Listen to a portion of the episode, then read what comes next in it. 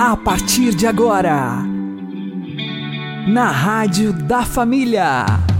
Abre, Senhor, os meus olhos com o seu poder. Caminhando com Jesus. Acredite, se Deus é por nós, quem será contra nós?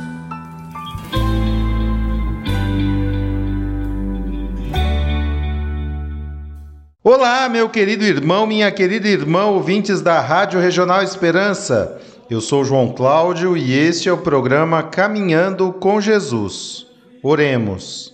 Inspirai, ó Senhor, as nossas ações e ajudai-nos a realizá-las para que em vós comece e para vós termine tudo aquilo que fizermos. Por Cristo Senhor nosso. Amém. Santíssima Virgem Maria, Mãe de Deus, rogai por nós. Castíssimo São José, patrono da Igreja, rogai por nós. Para vivermos bem, é preciso acreditar na nossa grandeza. O professor Felipe Aquino explica. Para nós vivermos bem, é preciso acreditar na nossa grandeza. Um grande santo da igreja do segundo século, Santo Irineu de Leão, dizia: O homem é a glória de Deus. A glória do artista, você sabe, é a sua obra. Né? Então, quando Santo Irineu diz que o homem é a glória de Deus, ele está dizendo: o homem é a obra-prima de Deus. O homem é a maravilha de Deus, o homem é o milagre de Deus. Por quê? Porque foi criado à imagem e semelhança de Deus. É filho de Deus. São João fala na primeira carta dele, né? Nós somos filhos de Deus e somos de fato. Somos a única criatura na terra criada à imagem e semelhança de Deus. Por isso que nós temos inteligência, liberdade, vontade, memória, consciência, capacidade de cantar, amar, chorar, sorrir, inventaram um avião, inventaram a internet, inventaram um telefone celular, porque Deus nos deu inteligência, Deus nos deu essas mãos maravilhosas. Deus nos deu talentos, meus irmãos. Jesus manda multiplicar esses talentos, não enterrá-los e colocar a serviço das pessoas. É para isso que Deus nos deu esses talentos. Nós somos algo maravilhoso. Né? Mas muita gente despreza isso. E a gente vê o mundo de hoje é, desvalorizando tanto o ser humano, quantas pessoas se matando que a gente vê, não é? Porque não pensa no valor que o outro tem. Gente tentando suicídio. Hoje existe até o suicídio assistido. A pessoa paga para ser morta. Né? A gente vê os abortos, as eutanásias, né? É, os esquadrões da morte eliminando gente. Tudo isso porque o homem não entendeu a sua grandeza, o seu valor infinito.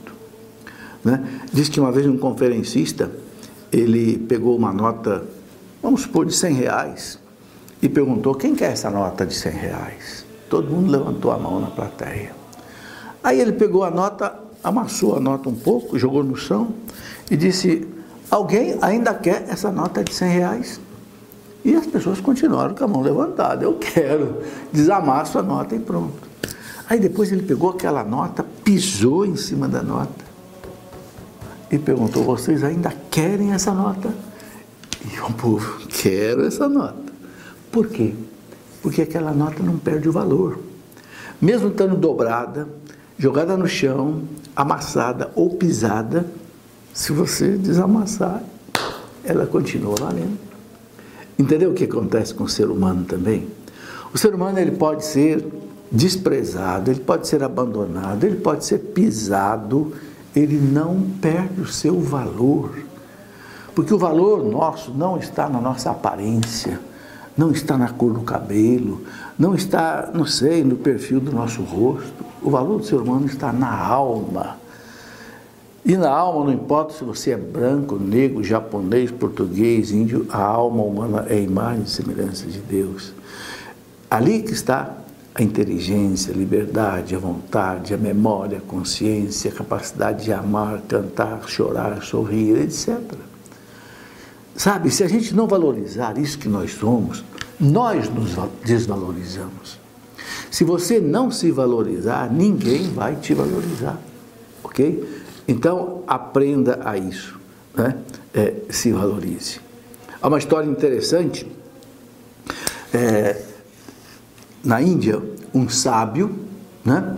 É, havia lá na Índia e chegou diante dele um garotinho, né? É, e queria desafiar o sábio. O senhor é sábio mesmo? Sim, dizem que eu sou, né? É, tá bom. E ele chegou com, mão, com as mãos para trás, segurando um passarinho na mão, o garoto. E perguntou para o sábio: O senhor é sábio? Então adivinha o que, que eu tenho aqui na minha mão? O sábio disse: Eu sei. Você é garoto, garoto é louco com a de passarinho. Você tem um passarinho aí na sua mão. Acertou. Mas aí o garoto disse assim: Mas é, esse passarinho está vivo ou está morto? O sábio disse: Depende de você. Porque o garoto sabia que se o sábio dissesse que o passarinho está vivo, ele ia matar o passarinho esmagado na mão dele. Se o sábio dissesse que o passarinho estava morto, ele ia soltar o passarinho. O sábio não tinha saída, mas o sábio teve saída. Depende de você. Se você quiser, ele sai vivo. Se você quiser, ele sai morto. Sabe, isso é para nós também. A nossa felicidade, a nossa vida depende de nós. Pode morrer ou pode viver? A escolha é nossa. Então, valorize aquilo que você tem. Tem aquela música que diz: Eu quero falar do valor que você tem. Você é alguém tão importante para Deus.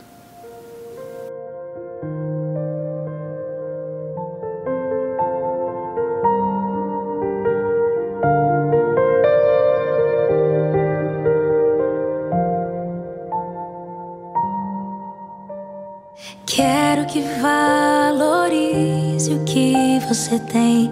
Você é um ser, você é alguém tão importante para Deus.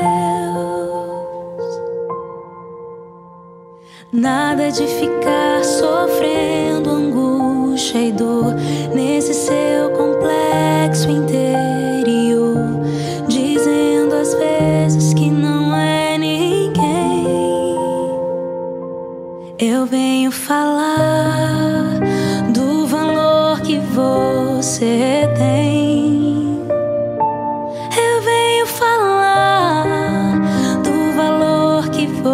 você tem.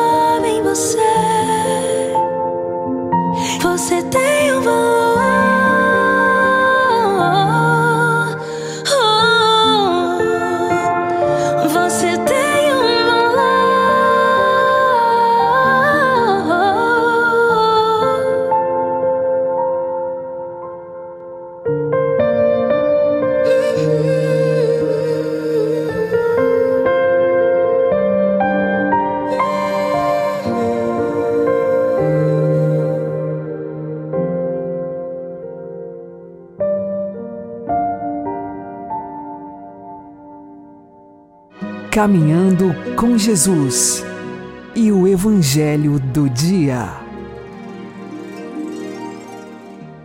O Senhor esteja conosco, Ele está no meio de nós. Anúncio do Evangelho de Jesus Cristo segundo Marcos. Glória a vós, Senhor. Naquele tempo, Jesus atravessou de novo numa barca para outra margem. Uma numerosa multidão se reuniu junto dele e Jesus ficou na praia. Aproximou-se então um dos chefes da sinagoga, chamado Jairo. Quando viu Jesus, caiu a seus pés e pediu com insistência: Minha filhinha está nas últimas Vem e põe as mãos sobre ela, para que ela sare e viva. Jesus então o acompanhou. Numerosa multidão o seguia e comprimia. Ora, achava-se ali uma mulher que há doze anos estava com hemorragia. Tinha sofrido nas mãos de muitos médicos, gastou tudo o que possuía e, em vez de melhorar, piorava cada vez mais. Tendo ouvido falar de Jesus, aproximou-se dele por detrás, no meio da multidão, e tocou na sua roupa. Ela pensava: se eu ao menos tocar na roupa dele, ficarei curada. A hemorragia parou imediatamente e a mulher sentiu dentro de si que estava curada da doença. Jesus logo percebeu que uma força tinha saído dele e, voltando-se no meio da multidão, perguntou: Quem tocou na minha roupa? Os discípulos disseram: Estás vendo a multidão que te comprime e ainda perguntas quem me tocou? Ele, porém, olhava ao redor para ver quem havia feito aquilo. A mulher, cheia de medo e tremendo, percebendo o que lhe havia acontecido, veio e caiu aos pés de Jesus e contou-lhe toda a verdade. Ele lhe disse: Filha, a tua fé te curou. Vai em paz e fica curada dessa doença. Ele estava ainda falando quando chegaram alguns da casa do chefe da sinagoga e disseram: tua filha morreu. Por que ainda incomodar o mestre? Jesus ouviu a notícia e disse ao chefe da sinagoga: Não tenhas medo, basta ter fé. E não deixou que ninguém o acompanhasse, a não ser Pedro, Tiago e seu irmão João. Quando chegaram à casa do chefe da sinagoga, Jesus viu a confusão e como estavam chorando e gritando. Então ele entrou e disse: Por que essa confusão e esse choro? A criança não morreu, mas está dormindo. Começaram então a caçoar dele. Mas ele mandou que todos saíssem, menos o pai e a mãe da menina e os três discípulos que o acompanhavam. Depois entraram no quarto onde estava a criança. Jesus pegou na mão da menina e disse: Talitá cum, que quer dizer: Menina, levanta-te. Ela levantou-se imediatamente e começou a andar, pois tinha doze anos, e todos ficaram admirados. Ele recomendou com insistência que ninguém ficasse sabendo daquilo e mandou dar de comer à menina.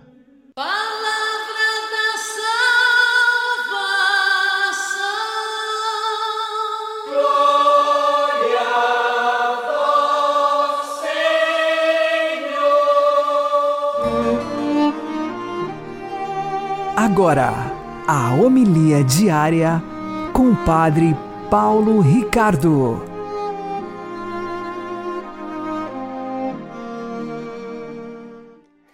Meus queridos irmãos e irmãs, uma grande alegria hoje meditarmos sobre um evangelho fantástico, a cura da mulher com hemorragia e a ressurreição da filha de Jairo. Deste evangelho tão rico, eu gostaria de notar somente uma coisa. Vamos lembrar, em primeiro lugar, que o Evangelho de Marcos é o Evangelho de São Pedro. Ou seja, Marcos, segundo a tradição, era o intérprete de São Pedro. São Pedro falava o seu aramaico, João Marcos, é um nome duplo, um nome em é, semítico e ao mesmo tempo grego, ele sabia as duas línguas e traduzia para São Pedro. Depois, estas pregações de São Pedro foram anotadas por Marcos e são o Evangelho de hoje. Então, que nós temos o Evangelho de São Marcos. Este Evangelho, então, ele é cheio de características da testemunha ocular São Pedro que presta atenção em pequenos detalhes que não estão presentes nos outros evangelhos. Veja, por exemplo, o caso de Jesus, que está lá, no meio da multidão. De repente, a mulher toca nas suas vestes. E São Marcos nos coloca uma coisa que os outros evangelistas não colocam, que é são as reações de Jesus. As reações emocionais de Jesus. E as reações emocionais da mulher.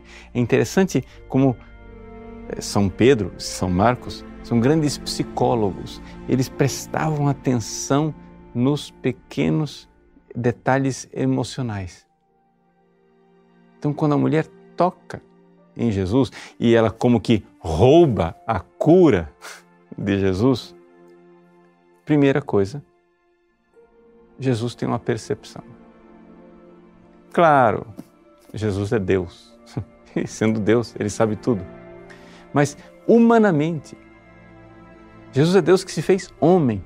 E humanamente, diz São Marcos, ele logo percebeu uma força que tinha saído dele. Ou seja, São Marcos o evangelista da psicologia de Jesus. Ele mostra internamente o movimento de Jesus.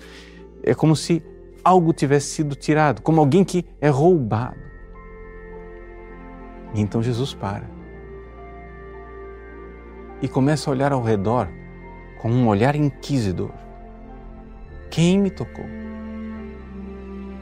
Os outros evangelistas, Mateus e Lucas, narram isso também. Mas narram muito rapidamente. São Marcos se demora nesta realidade. Ele fica ali. Vejam, voltando-se no meio da multidão, perguntou: Quem tocou a minha roupa? Os discípulos disseram: Estás vendo a multidão que te comprime e ainda perguntas quem te tocou? Provavelmente quem respondeu isso aqui foi São Pedro. Né? Nós sabemos que São Pedro estava presente porque ele depois entra no quarto da menina, da filha de Jairo. E aí, enquanto os outros evangelistas imediatamente já apresentam a mulher curada, São Marcos se detém por mais um versículo e diz: e ele, porém, olhava ao redor para ver quem havia feito aquilo. É como Jesus fica, demora, fica perguntando, vendo, ele quer saber, ele não quer que aquilo seja escondido. E então, o momento é dramático e apavorante. A mulher começa a perceber: meu Deus, fui desmascarada. Eu roubei um milagre. E agora me apresento diante de um juiz. A mulher cheia de medo e tremendo. Vejam os detalhes psicológicos. Cheia de medo e tremendo. Percebendo o que lhe havia acontecido, veio e caiu aos pés de Jesus e contou-lhe toda a verdade. Essa palavra verdade ela só aparece no Evangelho de Marcos. Jesus quer a verdade. Eis aí, Jesus quer um testemunho. Sim, é como se Jesus dissesse: Você me roubou o milagre, mas você não irá roubar o testemunho.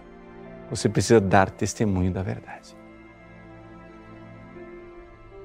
Meus queridos, o que esse Evangelho nos ensina é que as maravilhas que Deus nos faz, Deus não as quer caladas. Deus quer a verdade. E Jesus, quase que nos constrangendo, pede: Mas esse constrangimento logo passa, porque Jesus olha para a mulher com carinho, uma vez que ela admitiu, diz: Filha. Ele a chama de filha. Filha, tua fé te curou. A ternura, o carinho, aquele rosto antes inquisidor, que parecia ser de um juiz, agora é o rosto de ternura de quem acolheu o testemunho da verdade. Vamos lembrar, a palavra testemunha em grego é mártir. Deus quer o nosso martírio, nosso testemunho da verdade. Narrar as maravilhas de Deus. Sim, por mais que seja para nós de alguma forma dramática, mas não calemos. Cantarei eternamente as misericórdias do Senhor. Deus abençoe você.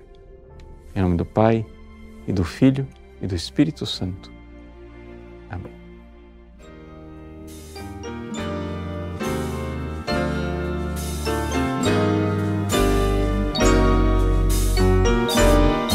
A verdade vos libertará.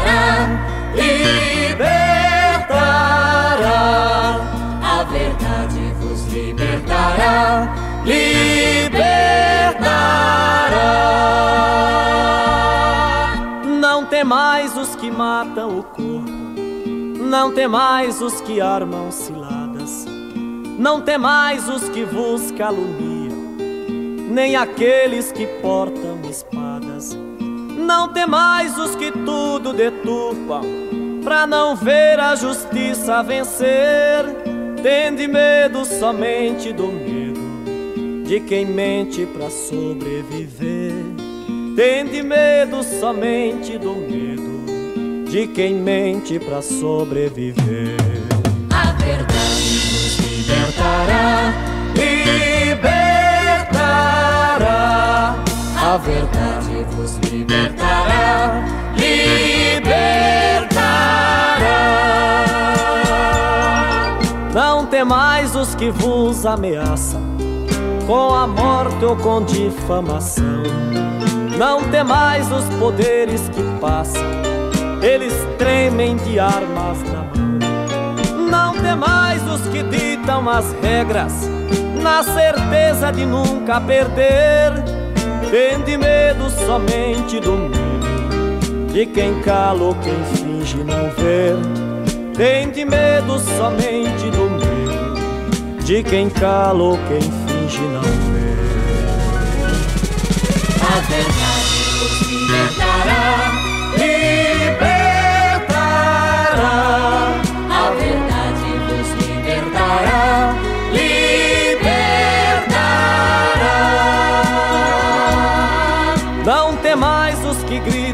praças que está tudo perfeito e correto.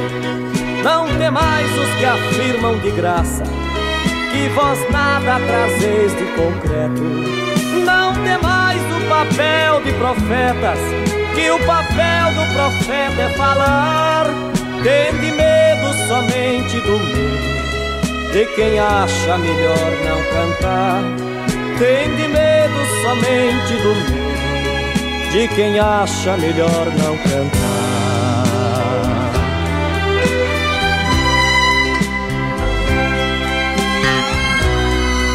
A verdade vos libertará. Agora você ouve o Catecismo da Igreja Católica. Ó noite bendita, canta o Exulte de Pascal, única a ter conhecimento do tempo e da hora em que Cristo ressuscitou do sepulcro. Com efeito, ninguém foi testemunha ocular do acontecimento da ressurreição propriamente dita, e nenhum evangelista o descreve. Ninguém pôde dizer como ela se deu fisicamente. Ainda menos a sua essência mais íntima, a passagem a uma outra vida, foi perceptível aos sentidos.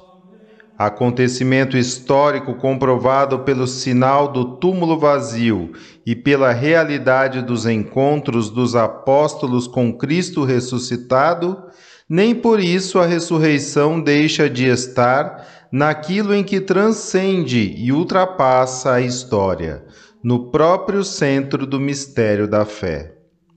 Foi por isso que Cristo ressuscitado não se manifestou ao mundo, mas aos discípulos, aos que com ele tinham subido da Galiléia a Jerusalém, e que são agora testemunhas de Jesus junto do povo.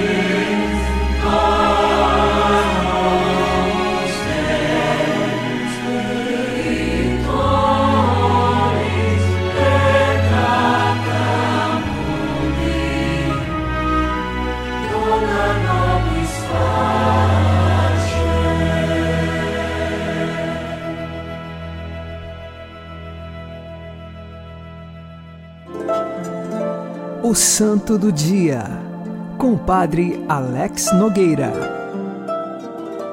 No dia 1 de fevereiro, nós recordamos Santa Veridiana. Ela nasceu no ano de 1182, num castelo em Florença, na Itália. Portanto, de família que tinha muitas condições financeiras, embora no período de sua infância e juventude a família estivesse declinando nos negócios, ainda detinha muito prestígio naquele tempo. Santa Veridiana tinha tudo para olhar apenas aos seus interesses e desfrutar das riquezas de sua família. Mas, quando pequena e já na adolescência, se importava muito com as pessoas mais necessitadas e pobres. Tanto é que, numa ocasião, ela doou muitos mantimentos da sua família para esses pobres. O seu tio, uma vez, lhe chamou para administrar a sua colheita e os seus bens. Santa Veridiana aceitou a proposta do tio desde que ele permitisse que ela continuasse a realizar obras de caridade. Assim o fez.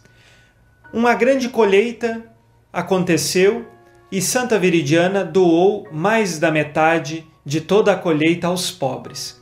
Quando o tio chegou para vender a colheita, ele não encontrou quase nada e deu a Santa Veridiana 24 horas para que ela providenciasse novamente aqueles mantimentos e ele pudesse então fechar o negócio. Assim, ela rezou a Deus e, um pouco desesperada, depositou sua confiança no Senhor. Mais tarde, passado o prazo dado pelo tio, eis que ele chegou, abriu as portas do celeiro e estava lá todo o mantimento. Milagrosamente, todo o mantimento estava ali naquele celeiro. E o tio pôde então fazer o negócio. Ainda na sua adolescência, Santa Veridiana também consagrou a Deus a sua virgindade, de modo que ela queria não se casar, ela queria permanecer virgem para poder fazer caridade com mais intensidade aos pobres, ter mais tempo para os pobres. Numa ocasião, ela fez uma peregrinação ao santuário de São Tiago de Compostela. Muito tempo de caminhada, chegou lá e, quando retornou, decidiu se consagrar mais profundamente a Deus, construindo para si uma cela, bem apertada, estreita, onde tinha apenas uma janela, e desta janela ela podia ver o oratório de Santo Antônio, onde então ela se prendeu nesta cela voluntariamente e pôde viver em penitência, em profunda oração, acompanhava a celebração do sacrifício eucarístico através desta janela e muitas pessoas batiam à porta de sua cela pedindo orações. Ela vivia da divina providência. O que as pessoas lhe traziam para comer era o que ela tinha para a sua alimentação. Sendo que ela escolheu livremente ficar nesta cela, ali permaneceu 34 anos, até o dia de sua morte.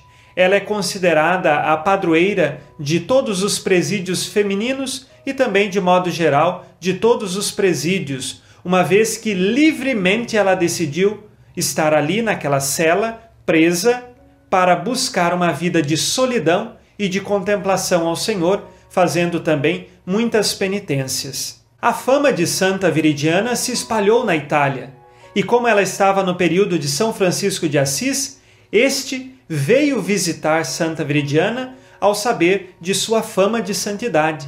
E ali, no encontro de São Francisco de Assis com Santa Viridiana, eis que ela pôde decidir ingressar na Ordem Terceira Franciscana. Isso aconteceu no ano de 1221.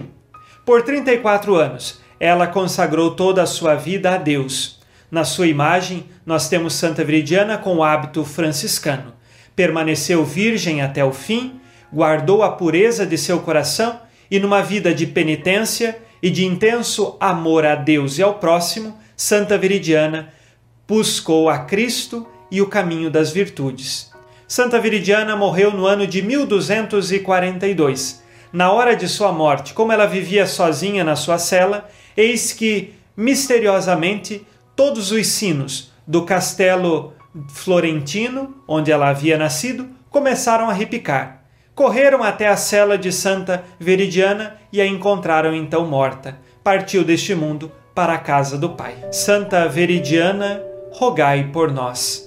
Abençoe-vos Deus Todo-Poderoso, Pai e Filho e Espírito Santo. Amém. Fique na paz e na alegria que vem de Jesus.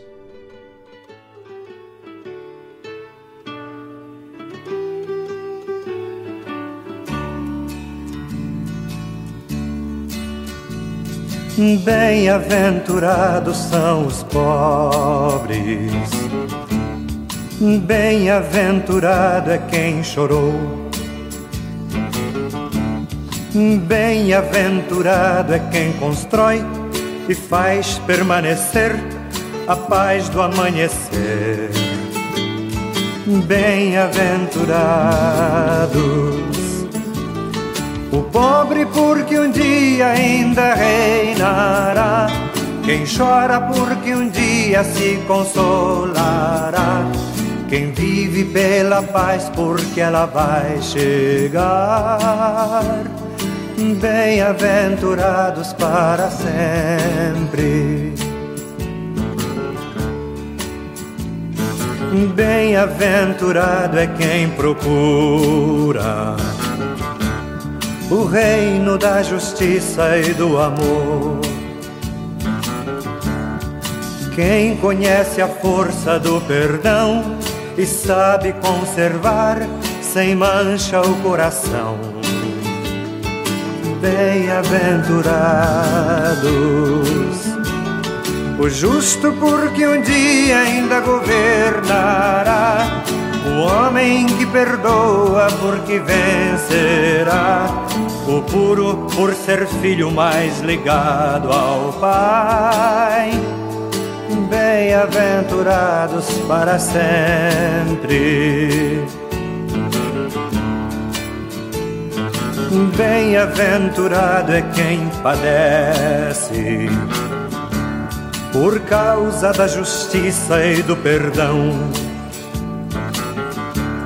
Bem-aventurado quem sofreu por causa do seu Deus por causa dos irmãos. Bem-aventurados, feliz é todo aquele que se faz irmão, que faz da sua vida uma libertação, que tomba enfim ferido sem compactuar.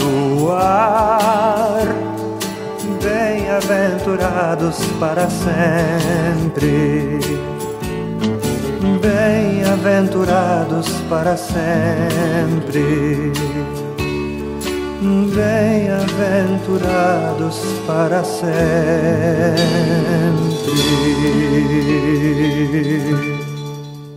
Você está ouvindo na Rádio da Família. Caminhando com Jesus.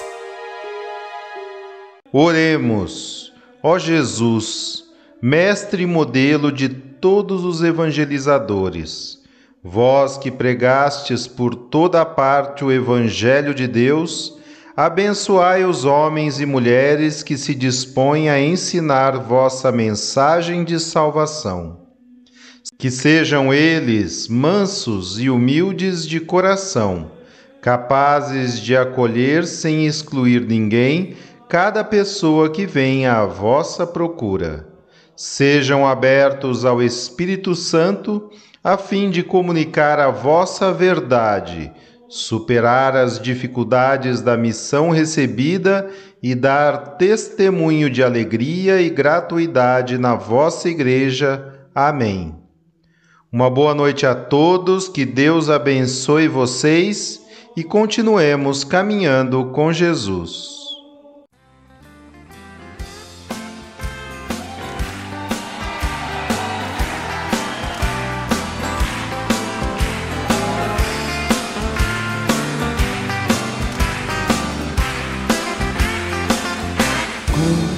São belos os pés do mensageiro que anuncia a paz. Como são belos os pés do mensageiro que anuncia o Senhor.